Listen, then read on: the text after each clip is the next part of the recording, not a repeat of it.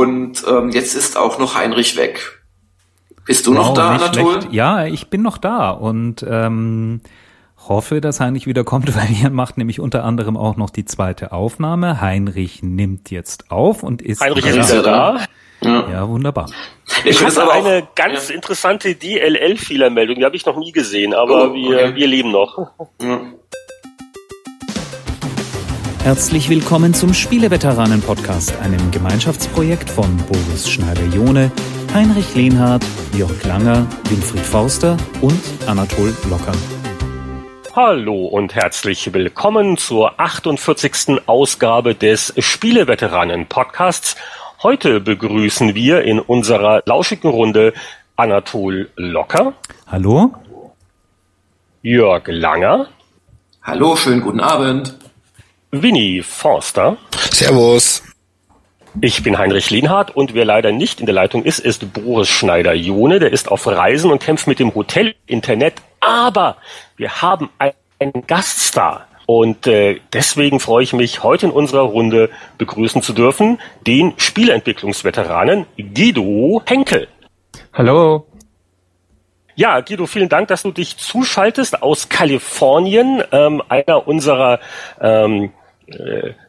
beliebten, geschätzten Exportartikel aus deutschen Landen sozusagen. Ähm, vielleicht kannst du, kannst du dich ganz kurz mal vorstellen und ein paar Sachen nennen, an denen du gearbeitet hast und was du so treibst in deinem Leben gerade. Klar doch.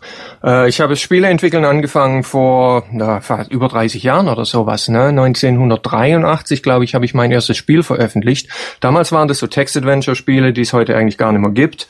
Und von da habe ich dann den Sprung gemacht in Rollenspiele und in den 90er Jahren war ich dann Teil der großen äh, Schwarzen Auge-Serie, die Nordland-Trilogie, die wir da mit Attic gemacht haben. Und äh, Ende äh, 19 der 90er Jahre bin ich dann in die USA ausgewandert. Ich habe dann mit Interplay äh, das Spiel Planescape Torment gemacht und habe auch an Fallout 2 gearbeitet und Neverwinter Nights. Und danach habe ich dann die Industrie ziemlich verlassen. Für eine Weile habe ich mit Squaresoft gearbeitet, einem äh, MMO, aber das ging dummerweise auch nirgends hin. Und ich habe da hab mich dann auf andere Sachen konzentriert, habe für eine Weile dann äh, Rezensionen, Filmrezensionen geschrieben habe dann meine eigene Firma wieder angefangen mit mobilen Spielen und ich habe dann für die letzten zehn Jahre äh, ungefähr Spiele für Handys und iPads und iPods gemacht, gemacht und habe dann vor zwei Jahren auch angefangen zu schreiben, habe Romane, Heftromanserie herausgegeben, äh, aber so in den letzten zwölf Monaten oder so hat's mich dann verstärkt wieder zurückgezogen in die Spielebranche. Was hast denn du für Apps da gemacht, würde mich mal interessieren. Die sind auch schon eine Weile her. Eins davon Casino-Spiel, ziemlich nah Simulation, voll mit äh, gefilmter Handanimation und solchen Sachen. Und dann habe ich ein Tool entwickelt, das nennt sich Power, äh, Power Tuner. Äh, das ist ein, ein chromatischer Instrumentenstimmgerät, ne? Ja. also um Gitarren zu stimmen und Violinen und solche Sachen. Nur als Beispiel. Aber da waren auch so Jump-and-Run-Games wie Cleopatra und SAS Commando, paar Puzzle Games, an denen ich beteiligt war, wie Flip It und so. Alles wirklich Kraut und Rüben durch die Bank. Hast du das mit dem Team gemacht, Guido, oder sind das alles Sachen, die du alleine designt und gecodet hast? Ich habe da in der Regel mit ein, zwei Leuten zusammengearbeitet und es ging aber immer total über die, über, um die Welt herum. Also ich hatte zum Beispiel einen Programmierer, mit dem ich viel zusammengearbeitet habe in Deutschland, der war früher auch auf dem DSA-Team. Ich hatte einen Grafiker in Australien und einen in China und all, also wirklich, das war komplett global. Aber du sagst, war, ist das für dich ähm, abgeschlossen? Ich meine, mit, mit, mit Pets, das ist doch, klingt doch eigentlich nach einem guten Geschäft und du kennst dich äh, aus, machst es schon lange. Ja, das, das war mal ein gutes Geschäft, ja, aber dummerweise, als das iPhone ankam, hat sich das alles verändert, hat sich die ganze Branche verändert. Plötzlich gab es dann eine ganze Flut von, äh, von kostenlosen Spielen und ganz billigen Spielen und in der Zwischenzeit ist eigentlich kein Geld mehr zu machen. Die einzigen Leute, die wirklich Geld machen im mobilen Bereich, sind die großen Publisher wie EA oder so die eben eine Franchise haben, eine IP, die sie da dran hängen können und dann Mods das Marketingbudget hinterherstellen, um da wirklich innerhalb der ersten ein, zwei oder drei Wochen ganz brutal Geld zu machen. Denn danach sind die Titel tot, die werden dann von irgendwas anderem wieder überflutet. Also im, im Klartext, du bist ausgestiegen, als der App Store eröffnet hat. Danach. Ich habe eine Weile, ich habe ein Jahr oder zwei, habe ich versucht, da Sachen zu machen, aber alles, was ich versucht habe, hat eigentlich kein Geld generiert. Deswegen habe ich dann irgendwann sagen müssen, okay, das hat keinen Sinn, ich mache jetzt was anderes. Apropos alte äh, Geschichten, äh, hast du irgendwas mit dem Remake der Das Schwarze Auge Trilogie zu tun? Es gab da nämlich eine Pressemitteilung von UIG Entertainment und äh, die wollen mit einem Entwicklungsteam in Österreich, glaube ich, die Nordland Trilogie neu auflegen. Hast du das mitgekriegt? Ich habe das gesehen, ja. Äh, ich habe da allerdings nichts mit zu tun. Ich hatte davor schon gerüchteweise gehört, dass da jemand an sowas arbeitet. Und mal, so viel ich weiß, startete das Ganze als Fanprojekt. Da ist ein Programmierer oder eine Gruppe von, von ein kleines Entwicklungsteam, die das als Fans angefangen haben umzusetzen und so. Und so wie ich das sehe, haben die sich dann wahrscheinlich mit dem Jochen Hammer in Verbindung gesetzt, der ja die Rechte an der DSA-Serie noch hat um die Lizenz zu kriegen. Und wahrscheinlich haben, hat sich dann auch ein Publisher mit eingeschaltet. Aber ich ah, weiß da okay. wirklich, ich habe da wirklich keine genauen Details zu. Also Sie sprechen ja auf Ihrer Webseite von einem One-to-One-Remake. Ähm, das heißt, die würden dann doch, doch dein Design eigentlich jetzt umsetzen. Äh, ja gut, müssen sie wohl, ne? weil die Story muss ja dieselbe bleiben und alles. Insofern äh, wird es wohl eine Kopie, ja. Äh, habe ich aber kein Problem mit. Ich habe meine kompletten Rechte und so damals an Attic abgetreten, als ich ausgestiegen bin. Ah ja, okay. Das, das, das ist schon irgendwie schmeichelhaft, oder? Ich meine, das ist jetzt auch schon ein paar Jährchen her und alles entwickelt sich ja so schnell in der Branche. Ist das irgendwie jetzt ein Kompliment, wenn man sagt, ach guck mal, mein, mein Ding von, äh, wie lange ist das her? 20 Jahre? Äh, äh, na, lass mich mal gucken. 91, 92. 91 haben wir daran gearbeitet, ja. ja. Also gut, das sind jetzt was, 23 Jahre? Oder 22, ja. Ich meine, Kompliment ist es auf jeden Fall, ja. Ich meine, macht mich schon auch irgendwo stolz, ne, dass die Spiele heute noch äh, von Interesse sind. Ich finde es immer ganz faszinierend, wenn ich auf solche Fanforen gehe. Es gibt da ein paar, wo die Leute heute noch die Originale spielen. Die spielen die jetzt schon zum zehnten Mal durch, aber sie sind immer noch fasziniert. Und klar, ich meine, ich, ich, ich finde es super. Ich, ich, wir hätten das damals nie gedacht. Ne? Wir hatten das Spiel gemacht, einfach so, wie wir dachten, macht Spaß zu spielen. Das ist so das DSA-Spiel, wie wir es gerne sehen würden. Und äh, dass es allerdings so langhaltig bleiben würde, hätte von uns keiner geträumt damals. Was äh, findest du eigentlich ist das beste Guido-Henkel-Spiel? Oi.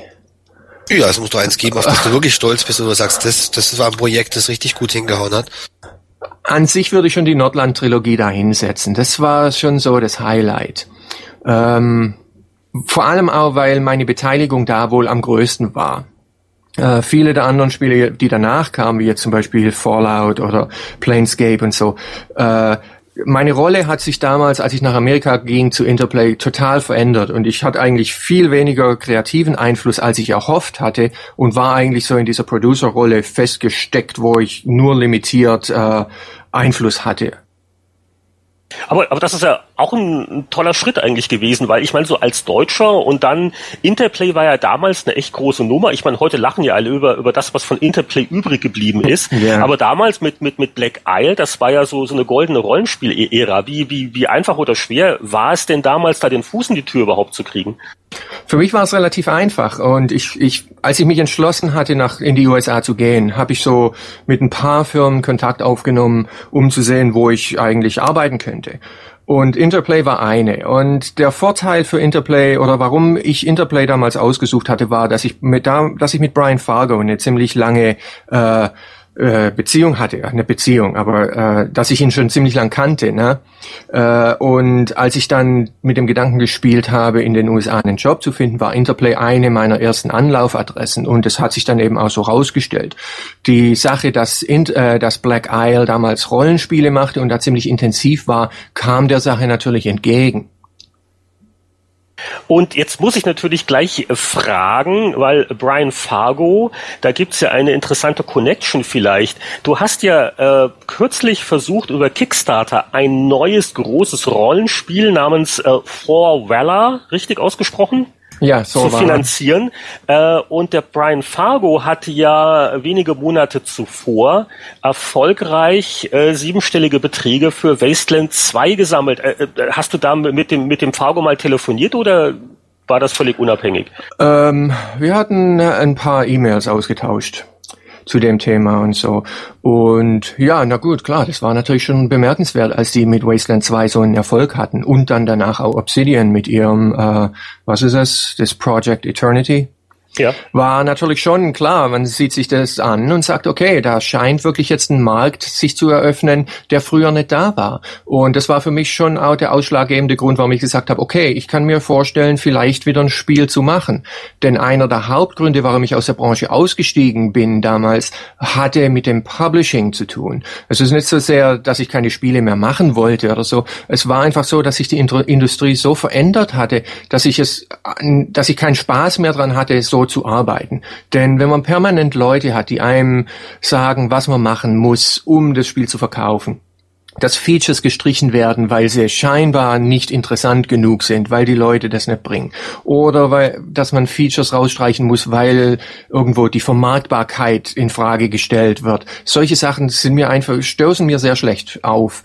Und als wir Planescape Torment gemacht hatten, hatten wir einen tierischen Start. Damals hat uns Brian Fargo und Interplay haben uns damals komplett freie Hand gegeben, das Spiel zu machen. Hm. Und es ging gut für zwei Jahre oder so, bis die Firma äh, an die Börse ging. plötzlich, plötzlich hat sich alles verändert in der Firma über Nacht. Ne? Da waren dann plötzlich ganz neue Leute da in diesen Executive Rows und dann kamen plötzlich Anforderungen, die total total illusorisch waren. Ne? Und ich erinnere mich noch dran, dass wir damals eine äh, Diskussion hatten mit einem dieser High-Ups, ne? wo man mir quasi gesagt hat, ihr, ich möchte, dass ihr dieses Spiel an dem und an einem ganz bestimmten Tag shippt, egal ob es fertig ist oder nicht. Als ich dann gefragt habe, was machen wir dann, äh, wir können doch kein kaputtes, kein unfertiges Spiel raushauen, dann hat, kam die Antwort zurück, das macht überhaupt nichts, die Leute wissen das gar nicht, die werden es gar nicht merken und im Zweifelsfall können wir es hinterher immer noch patchen. Das war also so die, die Einstellung, die sich in der Firma dann plötzlich äh, gehalten hat. Ne? Und für mich war das einfach nicht akzeptabel. Wobei der Patch-Gedanke sich ja leider als tragfähig und zukunftsfähig herausgestellt hat. Ja gut, klar, aber äh, ist es äh, ist es wirklich Genau so kam es ja dann. Aber es ja, ist bitter. Ich mein, es ist bitter, wenn du, wenn man einfach Herzblut reinhängt und ähm, wenn man Spiele macht oder wenn man was Schönes schreibt oder so, einfach wenn man was kreiert, dann will man das ja auch möglichst gut machen und nicht billig unter Wert verkaufen. Ich finde äh, finde das auch eine gute äh, gute Einstellung. Ansonsten hätten wir irgendwie nur noch schlechtes Mittelmaß. Ja. Ja, denke aber ich das, ist ja auch eine, das ist ja auch eine Strategie, die ja äh, Interplay jetzt nicht wirklich weit geführt hat. Also mit der Firma ging es äh, nicht mehr steil bergauf die, die darauffolgenden Jahre. Ja, zum Glück, ne? Aber gut, Interplay ist ja nicht das einzige Beispiel. Ne? Ich habe das bei vielen Firmen mitverfolgt, dass es ähnlich ablief. Das ist irgendwo so ein, so ein Virus gewesen, der sich da in dieser in diesen Firmen festgesetzt hatte und der sich bis heute irgendwie noch äh, verbreitet. Ne? Korrekt, ne? ja. Jetzt muss ich nochmal auf äh, For Valor zurückkommen. Das äh, war der Versuch, äh, ich glaube, gut eine Million auf Kickstarter zu sammeln für ja. ein neues, großes Rollenspiel. Ähm, da da gab es also auch noch keine Prototypen. Das, das wäre also wirklich das komplette Projekt gewesen. Ähm, das hast du dann abgebrochen, als absehbar war, dass bei weitem nicht genug Kohle zusammenkommt. Das ist natürlich ein spannendes Thema. Zum einen, du bist hier in bester Gesellschaft. Es, es gibt ja nicht wenige eigentlich doch recht prominente Spieleschöpfer, die auf Kickstarter große Probleme haben. Also zum Beispiel Chris äh, Taylor, Gas Powered Games, der also ähm, so kurz davor ist, die ganze Firma zuzumachen, weil ihm das Geld ausgeht. Ja. Ähm, wie, wie, wie, wie ist denn das so? Also zum einen die psychologische Seite, ähm, ist das hart wegzustecken, äh, aber auch, ähm, wie geht man denn damit um? Ist das, ist das Projekt für dich zum Beispiel jetzt tot und begraben oder überlegst du, wie du das auf andere Art und Weise finanzieren könntest? Es ist schon extrem. Ne? Also, um jetzt zum Beispiel mal nur erklärungsweise. Das Problem, das der Chris hat im Moment, ist eben, dass er eine wahnsinnige Vorlast hat. Ne? Er hat Personal, das er bezahlen muss und so. Die müssen dieses Geld machen, um einfach die Firma am Leben zu halten. Bei mir war das ein bisschen anders. Ich habe von vornherein gesagt, ich minimiere mein Risiko. Ich, äh, ich mache ein Design, ein, ein Outline für ein Spiel und schau mal, ob ich das Geld dafür bekommen kann. Hat sich herausgestellt, nein, ich kann es nicht. Den Leuten war diese Information einfach zu wenig. Äh, aber auf der anderen Seite war ich einfach auch nicht bereit zu sagen, okay, ich investiere da jetzt erstmal drei, vier, fünf, sechs Monate mit fünf, sechs, sieben, acht Leuten und äh, äh, nehme einen Kredit auf oder so, nur um da mal einen Prototypen zu entwickeln, der dann vielleicht äh, durch Kickstarter durchgeht. Das kann ich mir einfach nicht leisten. Ne? Und hm. das ist genau das Problem, das der Chris im Moment hat. Ne? Äh, er wird wahrscheinlich auch besser schlafen, wenn er diese Verpflichtungen nicht hätte und einfach nur sagen könnte, okay, ich versuche jetzt ein Spiel wie Wildman zu machen, mal sehen, ob das hinhaut. Ne?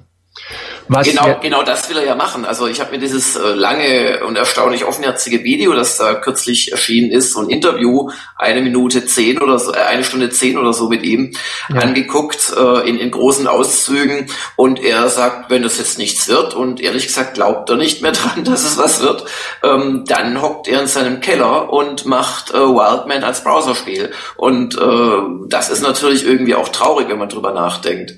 Ja klar, ich meine, kann ich allerdings voll nachvollziehen. Ging mir mit Sorvala an sich ähnlich, ne? Als es absehbar war, dass wir nicht genug Geld bekommen, äh, stellte sich die Frage, okay, was sind die Alternativen? Und Alternativen gab es eigentlich viele, äh, nicht viele, weil es muss einfach Geld her. Ohne Geld kann man so einen Titel nicht produzieren. Und das ist auch der Grund, warum ich Torvala komplett cancelt habe und da, da gibt's nichts mehr. Ne? Das Spiel ist komplett vom Tisch.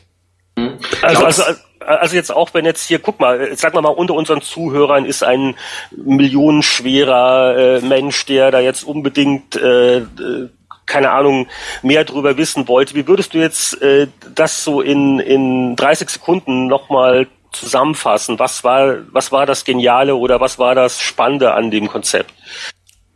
Für mich äh, der Plan war eigentlich ein, äh, ein Retro-Rollenspiel zu machen, allerdings nicht so extrem oldschool, wie das viele andere vorhaben, sondern einfach die, die Story Elemente und die Art, wie Stories äh, erzählt wurden in alten Rollenspielen, äh, einfach zu nehmen und das in ein neues Gewand zu verpacken. Aber das Ganze recht groß zu machen und recht happig, dass es auch einen Schwierigkeitsgrad hat äh, und nicht so sich so spielt wie heutige Rollenspiele, wo man eigentlich wirklich nur interaktiv an einem roten Faden entlang gehangelt wird und unweigerlich am Ende ankommt, ne? egal was man eigentlich macht. Und als Spielwelt hatte ich mir was vor, etwas vorgestellt, das ähm, sehr, sehr facettenreich ist. Als, als Key-Illustration hatte ich damals was äh, genommen, das war so dieses Wikinger-Schiff, Allerdings nur, um sofort diese DSA-Fanbase zu aktivieren und den Leuten ganz klar zu sagen, okay, hier kommt was von mir, ne? ich habe die DSA-Erfahrung, ich habe den DSA-Hintergrund und einfach sofort jeden aufzuwecken und zu sagen, holla, der Henkel ist wieder da. Äh, aber allerdings das Spiel wäre nicht limitiert gewesen auf diese Wikinger-Geschichten und so, sondern ich hatte da Pläne für, für eine richtig große Welt mit vielen verschiedenen Kulturen. Kann Aber was hast du denn getan, zum Beispiel, um diese deutsche DSA-Base äh, Base zu informieren, dass du das ähm, Projekt machst? Es, äh, ich hatte verschiedene Posts auf Messageboards natürlich und da waren, waren ein paar Leute, denen ich das vorab äh, gesagt hatte, die da Informationen hatten und auch habe ich versucht, die Presse, äh, die, die Press Releases äh, vor dem Start der Kickstarter-Kampagne rauszulassen, sodass ich die Presse darauf vorbereiten kann. Äh, ich hatte Interviews angeleiert, ne, die dann zeitgemäß rauskamen, solche Sachen. Aber kann es nicht einfach sein, dass wir alle auch schon ein bisschen Kickstarter müde sind, weil ähm, langsam kommen einfach sehr, sehr, sehr viele Spiele raus und auch sehr viele Retro-Spiele. Am Anfang bei dem ersten Double Fine Adventure, da waren wir alle noch total elektrisiert. Äh, Moment, Moment, Moment, du, du, redest ja in der Vergangenheitsform. Diese Spiele kommen ja erst noch raus. Also ja, ja, gibt, ja, ja, also das Double Fine Adventure, wenn das dieses Jahr kommt, dann äh, wird's mich wundern, ehrlich gesagt. Ja. Aber die Ankündigungen, sagen wir es so, es kommen, kommen sehr viele Ankündigungen, dass viele Leute einfach nochmal ihre Marke, die sie damals hatte, hatten, nochmal weiterführen wollen. Und ich glaube, dass da auch natürlich ähm, auch ein gewisser Overkill kommt. Also ich finde es zunehmend faszinierend, was passiert, aber der, konkret das Geld ist halt wahrscheinlich begrenzt. Bisher gibt es ja wahrscheinlich nur einen bestimmten Kreis von Menschen, ein paar hunderttausend, die da bereit sind, Geld auszugeben. Und wenn die Projektzahl explodiert. Aber ich finde es äh, zunehmend interessant, unabhängig davon, ob die Projekte realisiert werden, weil es einfach auch ein sehr interessantes Barometer ist.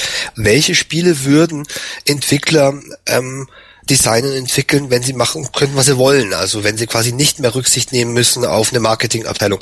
Und so gesehen finde ich es sehr, sehr interessant, was da abgeht auf Kickstarter. Ja, ich denke auch, dass Kickstarter in der Hinsicht wirklich ein richtiger Spiegel ist, um das zu zeigen. Genau, ein Spiegel, ja. Also wir machen gerade einen relativ großen Aufwand bei Gamers Global, um einen Report über Kickstarter zu machen und haben jetzt schon mal so die Datensammlung schon fast fertig, weil was viele gar nicht wissen, es gibt wirklich ganz, ganz viele Projekte, die mit null Euro oder Dollar sind es ja oder 100 oder 1000 scheitern, ähm, die auch nie irgendwie groß auffallen, weil halt diesen Traum ganz viele Menschen haben. Und es scheint sich was rauszukristallisieren, was eigentlich auch jeder, glaube ich, äh, von alleine äh, drauf kommen würde. Du brauchst halt echt so eine Kombination aus äh, einer guten Idee, einem großen Namen, sei es in der Lizenz selbst, zu der du ein Spiel machst, oder eben, dass eben Leute versuchen, eine Firma wieder aufleben zu lassen oder ein Genre. Und dann hast du vielleicht noch Chancen, aber äh, ich glaube auch, dass die Luft immer dünner wird, weil es nun eben schon diverse Projekte gibt. Und äh, ja. Es gibt da noch einen anderen Faktor, denke ich.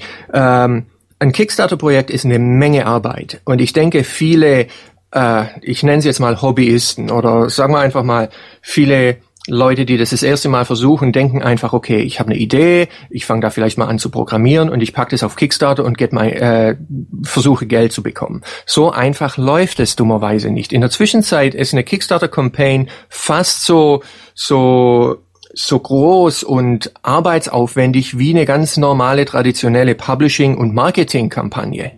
Und ich denke, dass viele dafür einfach nicht, darauf nicht vorbereitet sind. Das finde ich einen guten Punkt, ja. Wie du ja selbst auch sagst, du hättest sicherlich auch noch mehr machen können äh, an Assets. Auf jeden Fall. Ich glaube, das wurde dir so ein bisschen vorgeworfen mit deinem ja, Projekt. Ja, auf jeden Fall. Aber ich hatte, ich wer macht denn die Assets? In welcher Zeit und wer zahlt die Miete in der Zeit?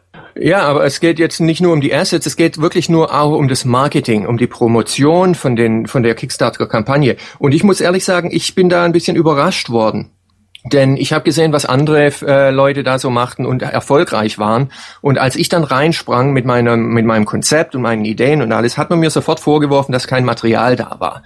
Die Tatsache, dass Wasteland 2 bis nach der Kickstarter-Kampagne kein Material hatte oder dass Project Eternity bis nach der Kampagne immer noch kein Material hatte, äh, wurde in dem Moment komplett vergessen. So, ich kam mir ein bisschen vor, als gehe ich in ein Fußballspiel und nach dem Anpfiff sagt mir einer, hey, wir haben das jetzt auf, äh, auf Wasserball getrimmt, ne?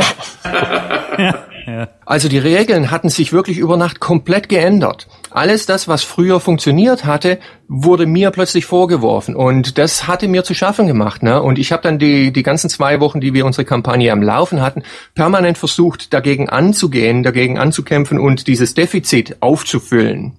Aber dummerweise war es eben zu spät und äh, der Effekt war dann einfach schon futsch. Und ein ganz großes Problem, das ich hatte, war, dass ich in den USA keinen Pressespiegel hatte. Ne? Ich hatte zwar versucht, wirklich alle Presseoutlets anzusprechen und die den Informationen zuzukommen zu lassen und so, aber dadurch, dass wir so nahe an Weihnachten waren, war da so eine Flut an Informationen und Pressemitteilungen auf deren Tischen, dass, dass wir komplett untergehen. Woher kam denn das Geld, Guido, das gekommen ist? Aus Deutschland oder aus Amerika? Amerika? Ähm, es war ein Mix, aber ich würde mal sagen, ein Großteil kam aus Deutschland. Ich, ich glaube auch, dass, dass du natürlich äh, da noch eine größere Fanbasis hast, weil das Schwarze Auge war schon eine richtig große Nummer in Deutschland. Auf jeden du, Fall. Äh, ich glaube, in den USA ist es dann ja auch veröffentlicht worden. Williams of Acadia war, glaube ich, der Titel, aber es war nie so ein Kultding, ne? Ja, ich meine, es wurde veröffentlicht und es war auch relativ erfolgreich und so. Aber nein, es war, hat nicht denselben Kultstatus, wie es jetzt in Deutschland hat. Allerdings, ein, warum es aus Deutschland kam, vieles des Geldes, hat wahrscheinlich auch damit zu tun, dass die deutsche Presse viel mehr darauf angesprungen ist. Ne? Ich hatte Coverage in den Major, äh, auf den Websites und die, die Diskussionsforen hatten das drauf und so, während in Amerika wirklich das komplett totgeschwiegen wurde in gewisser Weise. Guido, wir wissen, dass du relativ knapp in der Zeit bist, weil du nämlich jetzt gleich wieder lossausen musst zu einem ja. neuen Termin. Ähm, deshalb wollte ich jetzt noch mal ganz kurz fragen, was sind deine nächsten Projekte? Wo bist du gerade dran und wie geht's weiter? Äh, ich ich spiele hier im Moment ein bisschen mit Unity rum, also diese Game Engine und bastel, ich, ich bastel im Moment einfach, sagen wir es so mal. Ne, ich habe keine ganz konkreten Pläne, aber ich würde schon gern was machen. Ich würde schon gern ein Spiel machen. Nur muss ich das alles runterskalieren. Äh, alles, was ich mit Torvala machen wollte, geht nicht. Ne? Deswegen habe ich gesagt, okay, ich fange jetzt einfach nochmal ganz von vorne an, überlege mir ein Spielkonzept, das deutlich kleiner ist, das vielleicht finanzierbar ist und wo auch der Aufwand überschaubar ist. Und da hm. werkle ich im Moment dran rum. Ne? Mhm. Und, und, und äh, dass du mal irgendwann mit dem schwarze Auge Menschen mal wieder telefonierst und ihr was zusammen macht, ist das völlig ausgeschlossen oder? Äh, wir haben regel, regelmäßigen Kontakt. Äh, das, die Sache ist nur, dass ich persönlich eigentlich nicht so sehr dran interessiert bin. Ich habe drei DS Restriktionen der, des Regelwerks und so, oder? An sich, ich habe drei DSA-Spiele gemacht, na, das reicht. Das, ich, ich will was Eigenes machen, wo ich meine eigene Fantasie einfach äh, laufen lassen kann und nicht wirklich an Regelwerk gebunden bin und an eine gewisse Welt gebunden bin permanent. Cool. Also äh, herzlichen Dank für deinen äh, tollen Gastauftritt und nicht vergessen, ja, wann immer, wann immer du weißt, was dein nächstes Spielprojekt sein wirst, darfst immer gerne zurückkommen und es hier der Weltöffentlichkeit enthüllen. Klar, prima, danke. Wir sagen danke. Jo, dann ja, dann ja. Ein, ein, ein, ein, ein Tschüss nach Kalifornien. Hm, danke und tschüss. Guten Termin und bis ja, dann wieder. Guten Tag. Danke dir, Guido. Danke, viel Spaß noch. Danke. Ciao. Tschüss. Und wir gucken jetzt mal in unsere Runde. Ansonsten äh, sind alle noch an Bord. Boris wird wohl nichts mehr. Der hatte das ja schon ähm, angekündigt mit seinen technischen Problemen on Tour. Aber die restlichen Veteranen sind noch dabei. Ich habe hab gerade äh, beim Blick auf meine eigene Webseite eine recht spannende News gefunden, die ich gerne zur äh, Disposition stellen würde. Eine spannende sozusagen. News auf deiner Webseite, nee, das ja, kommt ja auch nicht alle Tage soll vor. alle drei Jahre einmal vorkommen. Aber äh, gerade habe ich zur Top News gemacht, so nebenbei. Bitte nicht, bitte nicht böse sein. Ähm, Amazon sichert sich Patent auf digitalen Gebrauchtverkauf. Ähm, wie, wie üblich äh, ist das Patent schon x Jahre alt. Das wurde halt jetzt bei irgendwo ausgegraben. Aber äh, also das halte ich für eine ziemlich ziemliche Hammermeldung, weil ich mich schon lange frage, warum zum Beispiel Steam nicht so schlau ist ähm, weil, also, äh, warum ist das eine tolle Meldung oder eine spannende? Weil, weil es doch jeden nervt, wenn er sich ein Spiel gekauft hat, per Steam zum Beispiel, hat es einmal gespielt oder vielleicht nur ein paar Stunden und jetzt sitzt er auf ewig drauf und kann nichts mehr damit anfangen.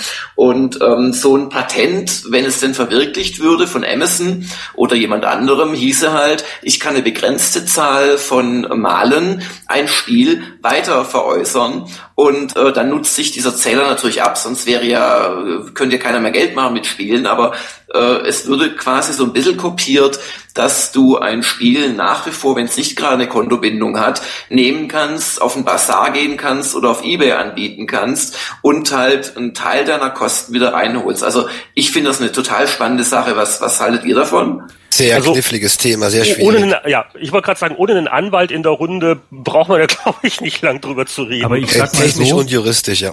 Ich sag mal so, Amazon hat ja auch noch eine andere Geschichte. Amazon hat die Leihbibliothek, die auch in, in Deutschland gestartet ist. Die Leihbibliothek ist an ein Kindle-Gerät direkt selber gebunden. Aber wenn du so eine Prime-Mitgliedschaft abschließt, dann kannst du dir zwölf Bücher im Jahr ausleihen, kostenlos. Ja, auf ihrer eigenen geschlossenen Plattform können auf die alles machen. Auf ihrer eigenen geschlossenen Plattform, genau. Die, die Bücher dort sind absoluter Schrott. Da ist nichts dabei, was irgendwie überhaupt nur gut ist. Aber zumindest sagen wir es so, technisch ist das alles heute bis zum gewissen Grade ja auch machbar. Und ähm, ja, aber das ist äh, aber Leihen ui, ui, ui. und weiterverkaufen. Also ich, ich, ich glaube, da wissen wir jetzt nicht so recht, wovon wir reden. Also ich würde das Thema jetzt offen gestanden nicht allzu breit äh, machen wollen. Ja, Entschuldigung, also äh, es, es geht ja da um eine wirklich große Sache. Es geht darum, was ja auch die Spieler hassen und was insgesamt auch dazu führt, dass die Preise in den Keller gehen beim Digitalverkauf. Also bei Steam munkelt man, wird kaum ein Spiel zum Vollpreis gekauft am Anfang, sondern die Leute decken sich bei Steam halt zu diesen Weekend-Sales, Midweek-Sales und so weiter ein. Und ich glaube, das tun sie deswegen, weil sie in Wahrheit nicht bereit sind, Vollpreis zu zahlen für ein Spiel, das äh, sie dann auf ewig an der Backe kleben haben und nicht mehr losbekommen. Und es könnte ehrlich gesagt für die Publisher und die Entwickler eine Chance sein, die Preise halbwegs stabil zu halten, wenn die Leute umgekehrt wüssten, naja, wenn ich es doch nicht so toll finde oder nach einmal Spielen genug habe, kann ich es wegen mir für die Hälfte weiterverkaufen. Also ich finde es hochspannend und, und kann nicht verstehen, dass du das gerade so abwürgen willst. Also ich musste auch nochmal hinterherhaken. Nintendo hat gerade auf der Wii U Balloon Fight nochmal versucht, allen Leuten anzudrehen. Und die mussten jetzt mit dem Preis runtergehen, weil sie wahrscheinlich sonst einfach gar nichts mehr getan hat. Ich komme wieder auf meine alte Geschichte dazu, äh, zurück. Ich hätte gerne, ich bin gerne bereit für gewisse Firmen und für gewisse ähm, Marken, sei es jetzt irgendwie ein Fallout oder ein äh, Elder Scrolls, da zahle ich von mir aus gerne sogar eine Abogebühr oder überhaupt ähm, richtig Geld, um dann auf allen Plattformen, solange ich will, dieses Ding spielen zu, zu können. Das heißt, wenn ich einmal Super Mario Abo abgeschlossen habe für 150 Euro, dann hätte ich gerne auch alle Super Mario Spiele, die in diesen zwei, drei Jahren ein, äh, erscheinen. Und ich kann mir gut vorstellen, dass die Industrie irgendwann mal an den Punkt kommt, wo sie auch solche Modelle mal ausprobiert. Wenn es nur noch eine Plattform gibt.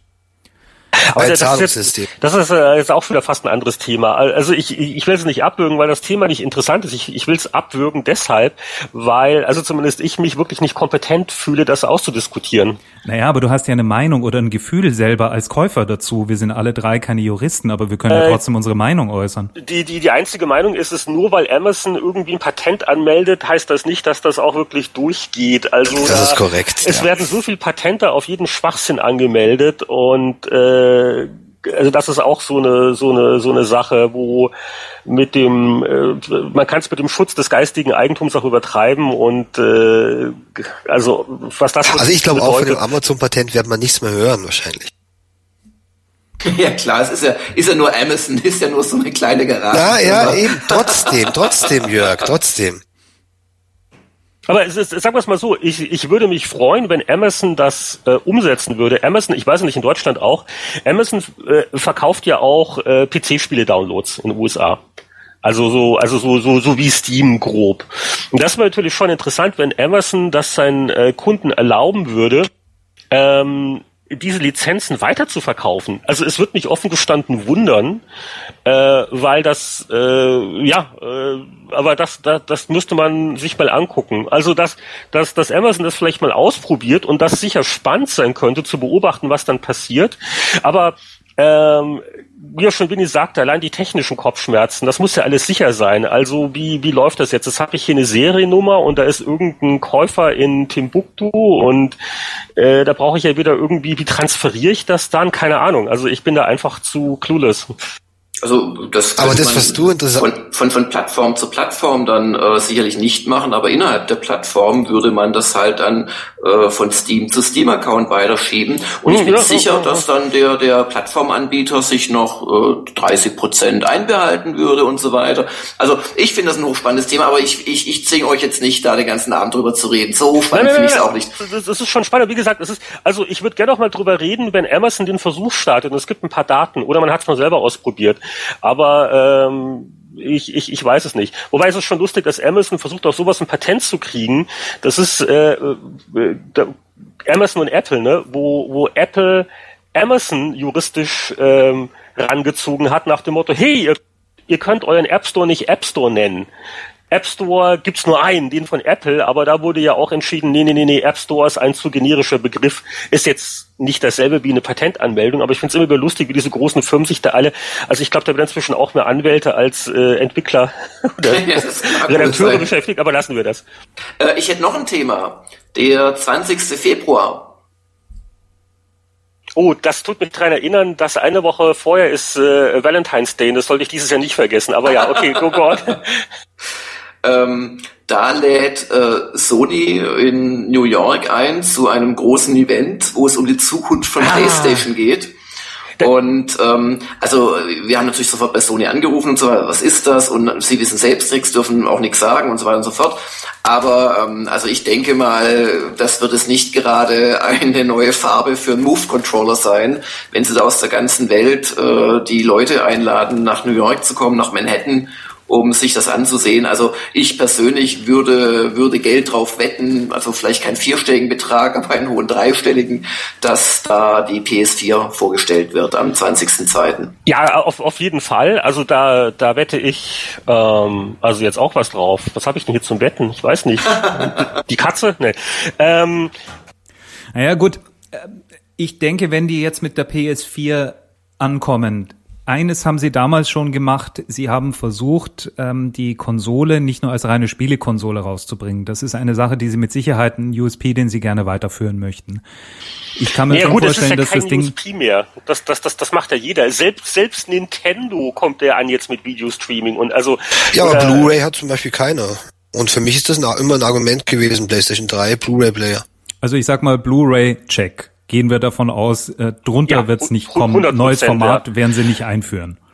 So, äh, es, es, es gab ja auch mal Überlegungen nach dem Motto, braucht man überhaupt noch ein optisches Laufwerk? Äh, ich brauch's ja, schon. Ja, also vor allen Dingen gerade richtig. Also also also also also also wenn ich mir einen Film auf einer Scheibe kaufe für die Sammlung, neige ich doch auch zu Blu-ray. Die Preisunterschiede sind auch nicht mehr so groß. Und ähm, ich habe jetzt zwar auch nicht den tollen Fernseher, dass man wirklich dramatische Unterschiede zu DVD sieht, aber ein bisschen netter ist es schon. Und ja, also ich äh, ich, ich denke schon, äh, dass Blu-ray drin sein wird. Was ich mich frage, ob irgendwann mal auch mal eine Version der Konsole dann kommt, die kein optisches Laufwerk hat und entsprechend billiger ist, aber vielleicht nicht unbedingt zum Launch. Das haben sie ja probiert schon. Mit der PSP. Das ist nicht die, gut gegangen damals. Und das probieren sie äh, sicherlich wieder, weil ich meine, das wird jeder Hardware-Anbieter wird das genau das probieren. Der ist ja der Traum. Eine reine Download-Geschichte, Mai. Das, also also was ich mir vorstellen könnte, weil heute noch eine komplette Hardware zu verkaufen, ist natürlich ehrenhaft und sie werden ihre Fanbasis finden, aber sie haben, Sony geht's sowas von schlecht.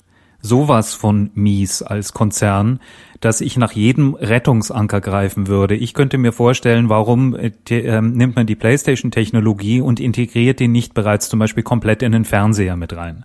Das heißt, gibt's doch, gibt's doch, haben sie auch immer gemacht. Haben sie auch schon gemacht. Bei einer PS4 wäre das natürlich mit äh, entsprechender Power noch dahinter sicher eine ganz, ganz clevere Geschichte. Also das ist auch eine Sache, von der ich ausgehe, dass sie eigentlich kommen wird, dass die PlayStation ähnlich wie Windows inzwischen schon verschiedene Inkarnationen hat und in jedem Gerät bereits integriert sein soll oder äh, gerne wäre, kann ich mir gut vorstellen, dass das bei der PlayStation auch funktionieren wird. Wenn die Hardware billig genug ist, sicher. Ansonsten ah, auch äh, ja äh, interessanter Gedanke. Auch hier glaube ich nicht, dass das im ersten Jahr der Fall sein wird. Aber äh, wenn man sagt, äh, in ein paar Jahren ist das alles auch so weit geschrumpft und so weit billiger, dass man das wirklich dann in Fernseher rein verbauen kann, ohne optisches Laufwerk, aber kom kompatibel und kann PSN, man kann Spiele downloaden. Warum nicht? Ich glaube, ein großer Unterschied wird sein, dass Sony sicher seine Lektion gelernt hat ein Interview neulich, wo äh, wirklich gesagt worden ist, also PlayStation 3 sinngemäß äh, wurde zugegeben, mit der Hardware haben wir da Overkill betrieben. Also da ähm, den Custom Chip hier und da und der Wahnsinnsprozessor und das hat es ihnen gebracht aus so großen Kosten. Also die ganzen äh, Gerüchte deuten ja darauf hin, dass sowohl die nächste Xbox als auch die PlayStation-Generation in sich eher bei äh, konventionellen High-End-PC-Komponenten ein paar Scheibchen abschneiden werden. Scheibchen abschneiden, klinge schon wie, wie ein Rheinhesse hier. Äh, abschneiden, hello übrigens, äh, abschneiden werden. Und äh, Mann, ich habe meine Büttenrede nicht vorbereitet.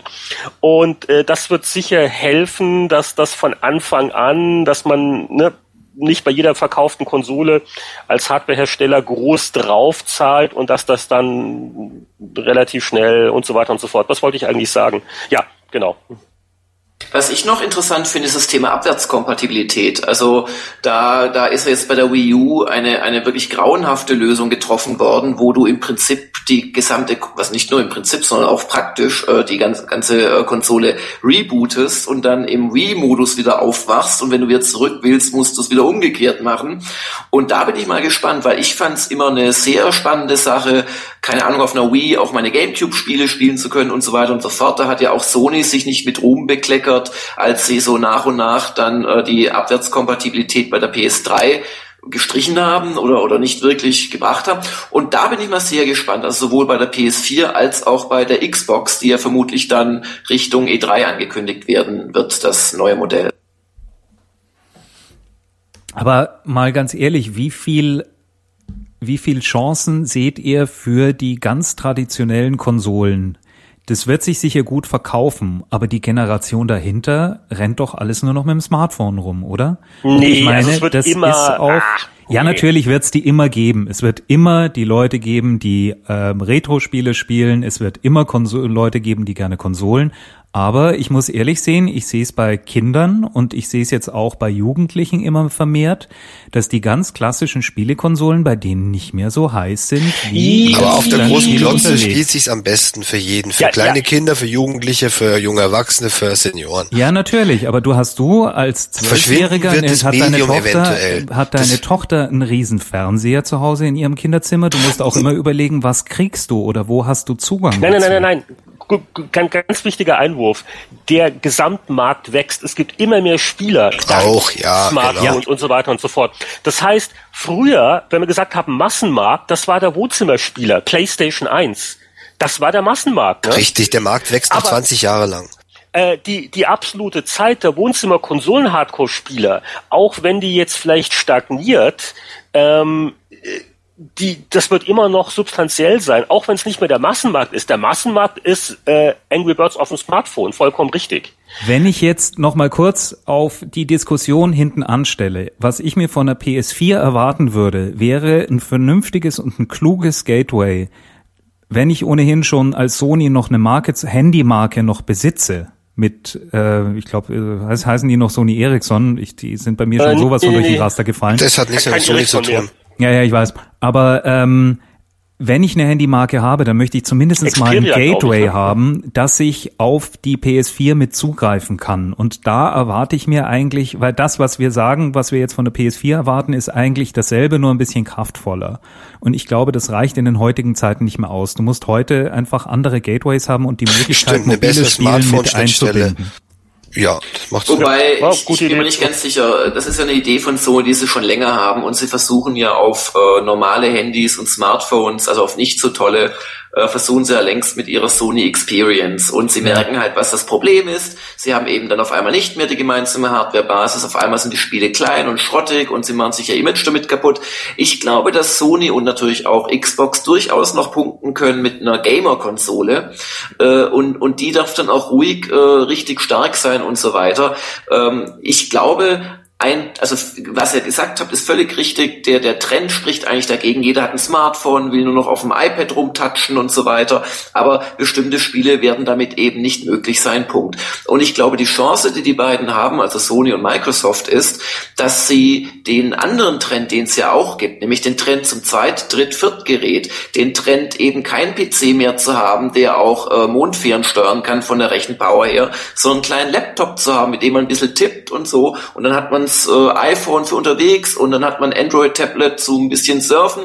Und ich glaube, dass es schon noch eine äh, Chance gibt, ein Gerät, das eben so in der Preisklasse 400 bis 500 Euro liegt, in die Wohnzimmer zu bringen, mit dem man einfach richtig geil spielen kann, wo es keine Frage mehr ist, äh, 1080p zu haben, weil das ist ja die große Lüge der aktuellen Konsolengeneration. Es gibt ja praktisch keine Spiele, die wirklich 1080 äh, nativ unterstützen, was aber mittlerweile all diese Fernseher ab 40 Zoll oder so haben.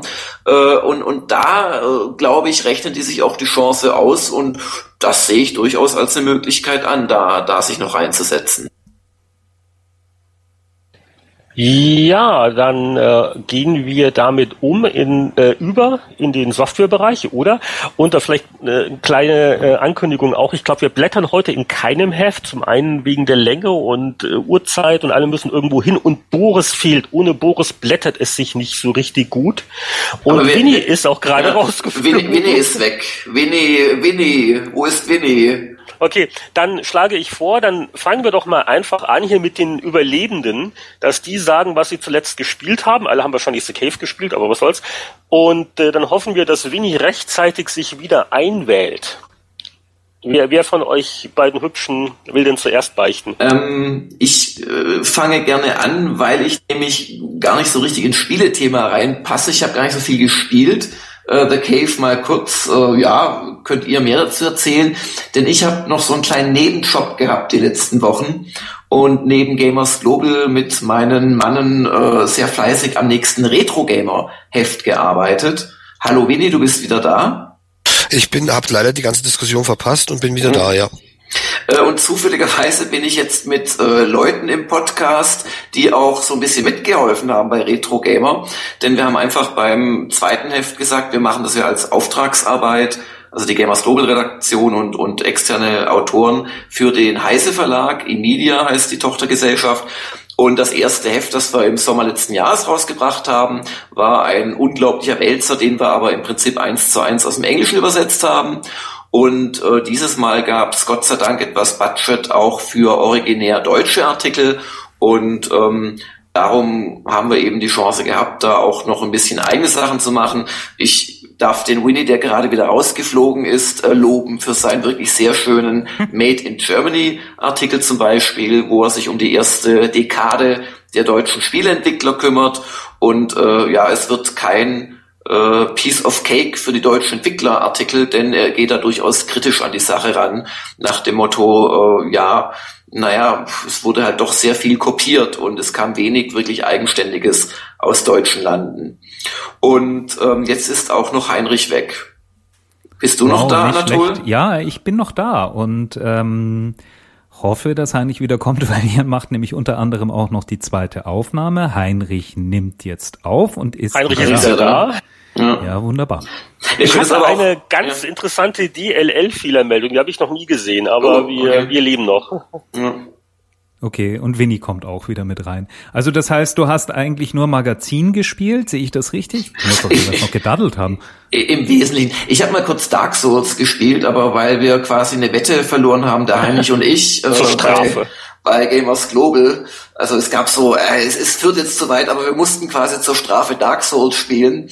Und äh, lustigerweise, ich fand es ganz nett, also es hat durchaus Spaß gemacht, aber ich habe es dann sogar noch weitergespielt, jetzt just äh, am vorgestrigen Sonntag und äh, habe da nochmal sechs, sieben Stunden reingesteckt und muss schon sagen, ähm, ich habe schon das Gefühl, dass dem Spiel von den Fans auch wirklich noch jeder Designmangel äh, verklärt wird, als das ist alles so gedacht und ich finde es ein interessantes Spiel und gut, dass es das gibt, aber ich werde jetzt nicht äh, meinen Job hier an den Nagel hängen, um die nächsten 500 Stunden Dark Souls zu spielen. Aber um nochmal auf Retro Gamer zurückzukommen. Tolle, ähm, tolle Turrican-Story habe ich gehört. Wo kommt ja, die denn her? Wahnsinn. Ich weiß nicht. Es hat irgend so ein unbekannter Mensch gemacht. Äh, keine da Ahnung. stehen ja Sachen drin. Also Ach. die Turrican-Entstehungsgeschichte. Also. Und eine charmante Liebeserklärung an Airborne Ranger. Ja, ja, ja, ja. Ähm, und Genau. Und ähm, Airborne Ranger und charmante Liebeserklärung in einem Satz. Nicht schlecht. Finde ich auch eine spannende Sache. Ich war echt geschockt, Anatol, als du ja. den Screenshot angeliefert hast. Äh, wie unglaublich darf ich das sagen hier, ähm, be begrenzt toll das ausgesehen hat. Also begrenzt. Ähm, ich hatte da ganz andere Erinnerungen dran. Ich habe das nämlich auch gerne gespielt, das Airborne Ranger. Das war ja wirklich, also wahrscheinlich der erste Taktik-Shooter, wo du wirklich nicht mit Ballern weitergekommen bist, sondern nur mit Schleichen und und und Planung und so weiter. Aber sah das wirklich so schlecht aus damals? Ich dachte, der C64 hätte es sah nicht nur gehabt. schlecht aus, es sah nicht nur schlecht aus, es war eigentlich immer nur ein grauer Pixelbrei und unten drunter haben die Farben gewechselt. Das war dann halt eine, eine ähm, Wüstenmission, war dann so dieses fiese C64-Ocker. Dann ähm, die ähm, Wintermissionen irgendwie in Norwegen waren dann halt weiß und dann gab's noch Dschungelgrün, wo du dann das Schwarz auf Grün natürlich auch nichts mehr gesehen hast. Es sah nicht nur schlecht aus, es hat sich auch richtig fies bewegt, aber ich habe es trotzdem wieder, ich habe dann ähm, das Ding installiert, habe es geladen, habe es gestartet und ich war, es ist mir echt peinlich zu sagen, ich war wieder total gehuckt. Es hat mir echt richtig Spaß gemacht. Es ist einfach noch ein schönes Spiel. Macht richtig Laune. Mir ist Kennt das ihr diese, diese Hochglanzprospekte beim Autohändler, wo man dann die Farboptionen sieht und diese grünen genau. Namen? Fieses C64-Ocker, das fehlt mir noch. Das ja, Auto kaufe ich. Aber mir ist es genauso gegangen bei Ultima 5. Also ich, ich, ich, ich, also das sind natürlich, das kannst nicht trennen von deinen nostalgischen Erinnerungen, aber ich habe mir bei Ultima 5 echt gedacht, warum gibt's heute nicht mehr so Spiele? Also die, die so eine Tiefe haben und so eine Liebe zum Detail, was, was vorhin der Guido erzählt hat, von wegen, dass moderne Rollenspiele dich im Wesentlichen halt an der Hand nehmen und durch einen Pfad durchführen. Und das ist halt wirklich das totale Gegenteil. Und also, ja, ich möchte es nicht ins Schwärmen kommen, aber hm, auf jeden Fall. Äh, wer, wer, wer, wer, wer sich interessiert für Retro Gamer, das Heft hat 180 Seiten und wird am 21. Februar am Kiosk erscheinen. Und also ich, ich freue mich sehr drauf, das fertige Heft in Händen zu halten. Steckt viel Liebe drin. Soll ich jetzt noch so einen kleinen Werbejingle einspielen? So dum, dum, dum, dum, oder sowas? Du könntest die äh, Bestelladresse im Heise Online-Shop vielleicht singen. Das würde sicherlich die Verkäufe verhundertfachen. Dreistimmig wart mal eines Tages, wenn ich hier noch was zur Powerplay zu sagen habe, da gibt's hier die Sondersendung mit, mit Stargästen und äh, Roberto Blanco singt und was nicht alles. Ein Duett mit Heino. Aber wie gesagt, das wäre mein, was ich gespielt habe. Was, was hast du denn gespielt, Anatol? Oh, bei mir geht das relativ schnell und flott.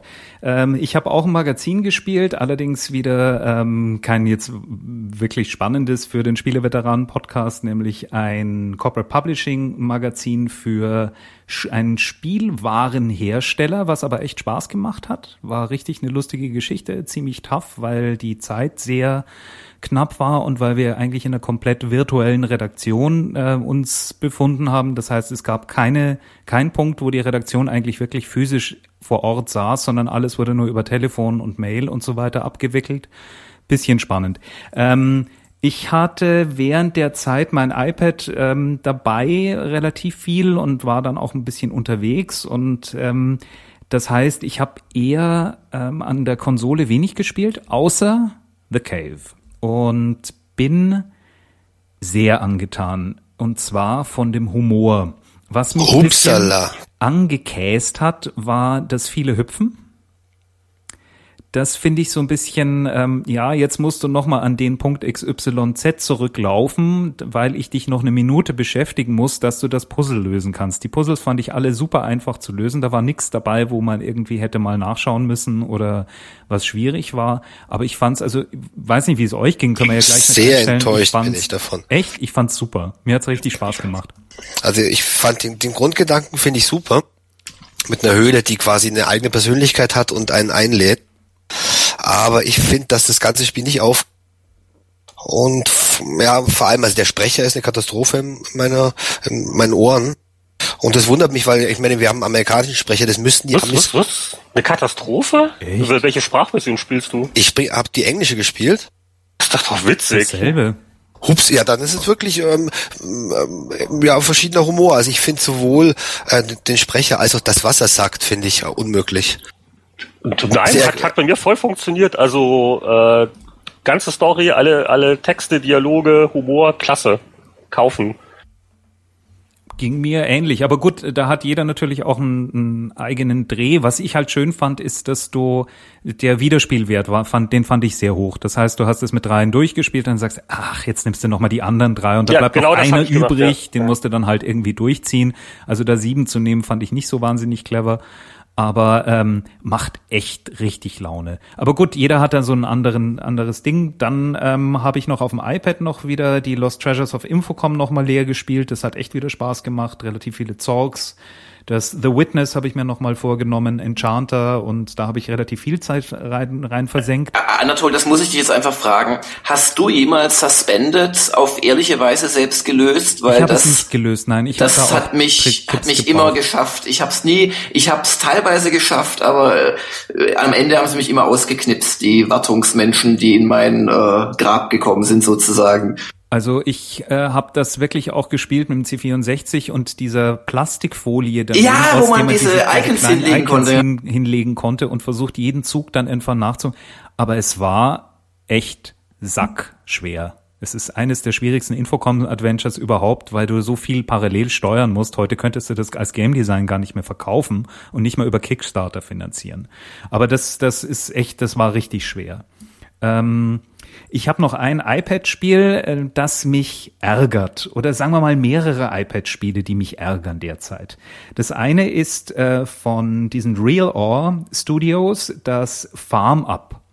Weiß nicht, das ist ein ganz simples Farmspiel, das man irgendwie mal zwei Minuten in der S-Bahn zwischendrin irgendwie daddeln kann mit da tippen und dort ein bisschen was ähm, antippen und da eine ähm, da eine Gurke ernten und dort eine Quitte aufbauen und sowas. Und das Ding spielt sich am Anfang total geil, richtig schön. Und dann drängen sie dich natürlich dazu, möglichst viel Geld auszugeben. Und ich bin stolz, jetzt in Level 27 zu sein und keinen Cent investiert zu haben.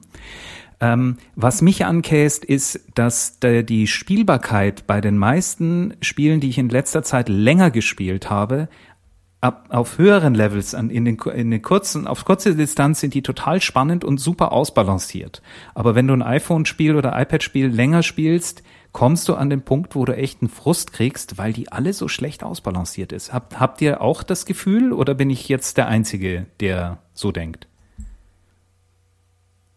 Ich bin der Einzige. Äh, ja gut, das liegt ja in der Natur von den Free-to-Play-Sachen, dass du halt an einem Punkt kommst, wo du halt genötigt wirst, irgendwann Geld auszugeben, mehr oder weniger. Da kann man sich eigentlich nicht drüber beschweren. Aber es ist nicht nur bei den Free-to-Play-Spielen so, finde ich. Also ich habe ich, ich hab auch wenig in der Richtung äh, gespielt in letzter Zeit, aber ähm, wie gesagt, also bei, bei Spielen, wo das das Grundprinzip ist, dass man die Leute erstmal anfixt und dann an einen Punkt führt, wo es ohne Nachzahlen nervig ist, naja, äh, das, das, das ist halt so. Naja, es gibt auch. Ist, es ist sogar zum Teil mit Nachzahlen dann nervig. Also ähm, ich finde, sie dann, sind. Dann, dann ist das Spiel nicht sonderlich gut. Ja, und ich habe in der letzten Zeit viele Sachen, die so auf Touch Arcade relativ hoch gehypt waren, die waren alle, wenn man sie länger gespielt hat, einfach grottig. Naja, gut, ging ja, ja aber, aber auch jetzt, das ist okay. Es gibt ja da also immer, immer genügend. Äh, wo ist denn eigentlich Winnie schon wieder? Der hat totale Probleme gerade, ja. Winnie ist beigetreten und ja, ja, hat den Server verlassen. Alle, alle, alle zwei Minuten, ja. Hat den Server verlassen. Okay, Be bevor alles zusammenbricht, ganz kurz von mir.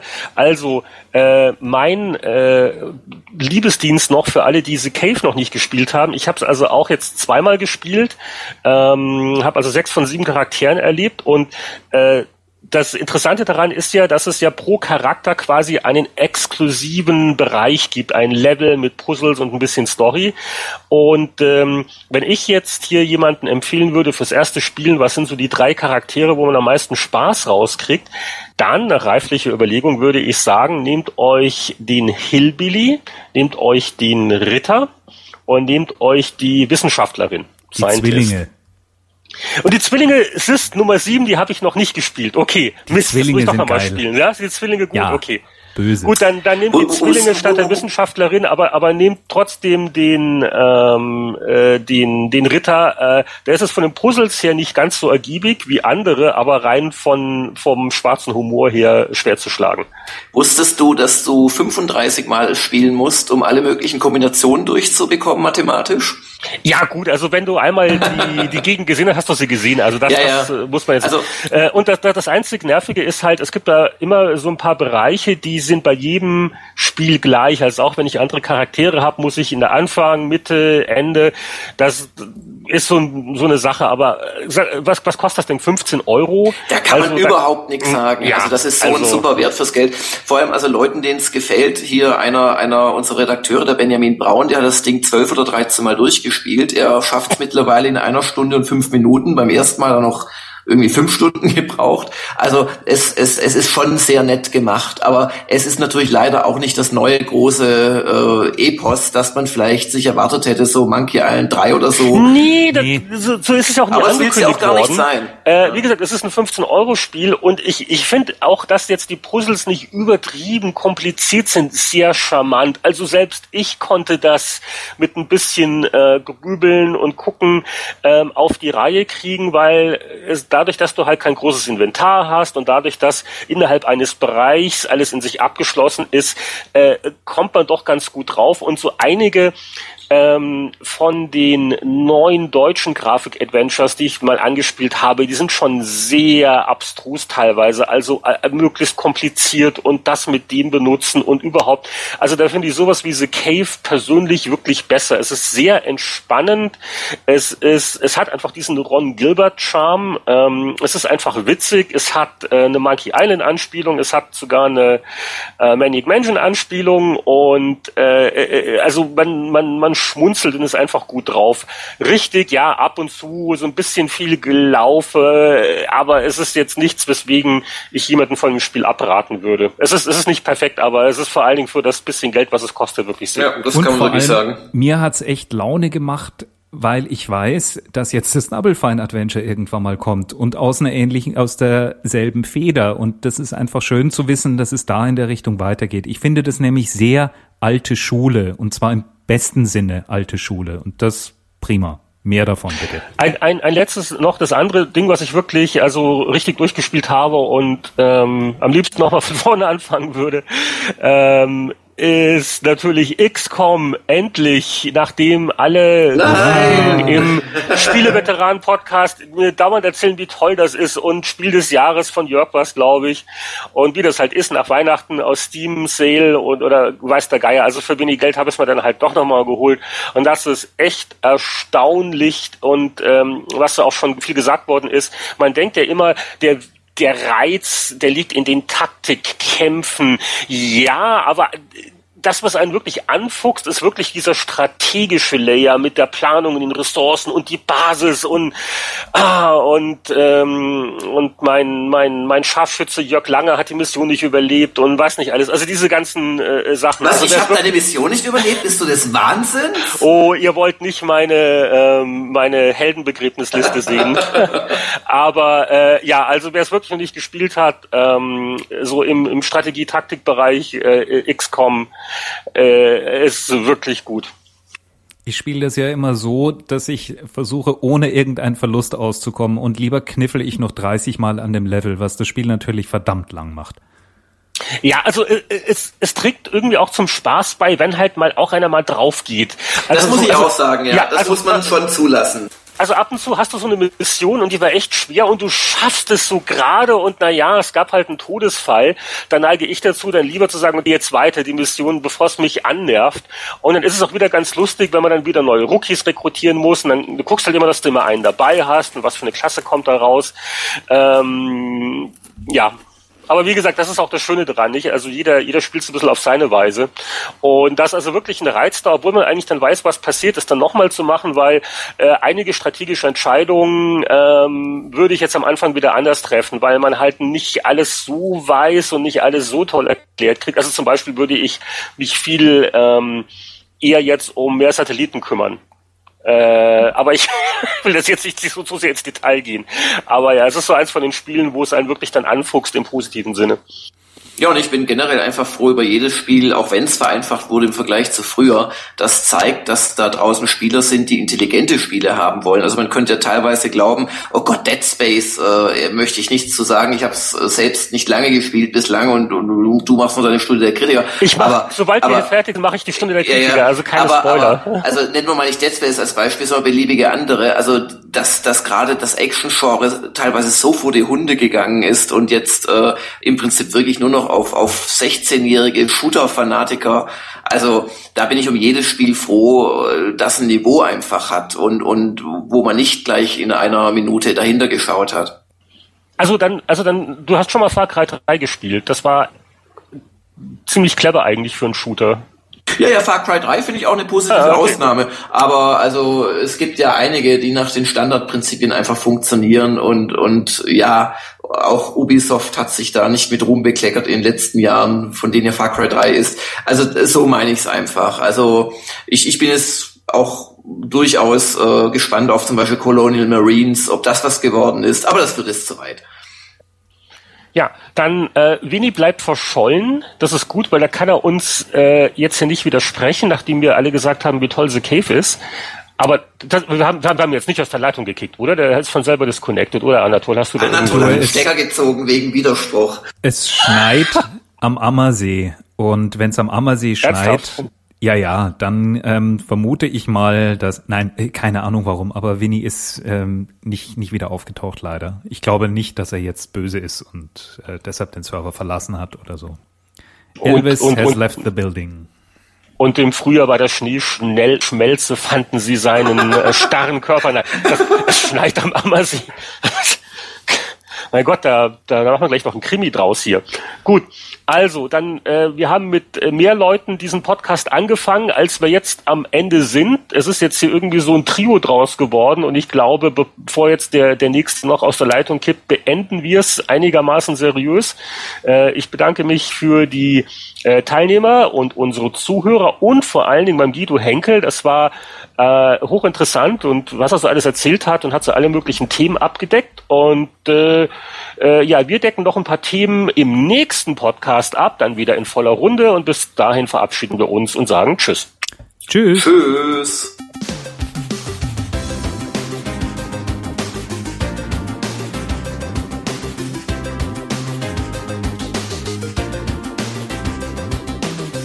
Während die Herren nun munter weiter diskutieren, kommen wir forsch zum Abspann. Der Spieleveteranen-Podcast ist ein privater Podcast. Sie erreichen ihn unter www.spieleveteranen.de. Auf diesem Blog finden Sie Informationen, Links und können sich an Diskussionen beteiligen. Wir wünschen Ihnen viel Spaß. Bis zum nächsten Mal.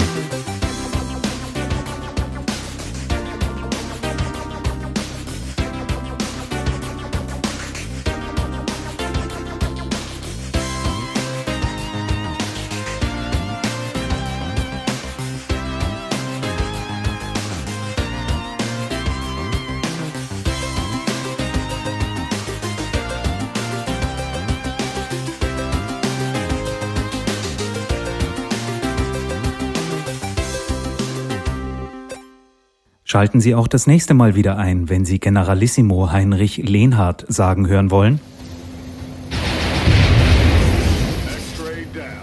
Ah, die XCOM-Mission, die schaffen wir doch noch. Äh, Schütze locker, immer drei Felder nach vorne bitte.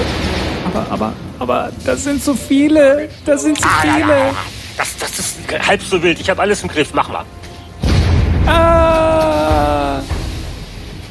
Schütze Langer, äh, man bitte so zwei Felder nach rechts. Äh, aber da, da ist meine Flanke ja ungedeckt. Äh, nur unter Protest. Ach, Deckung ist nicht so wichtig in dem Spiel. Mach mal. Ah!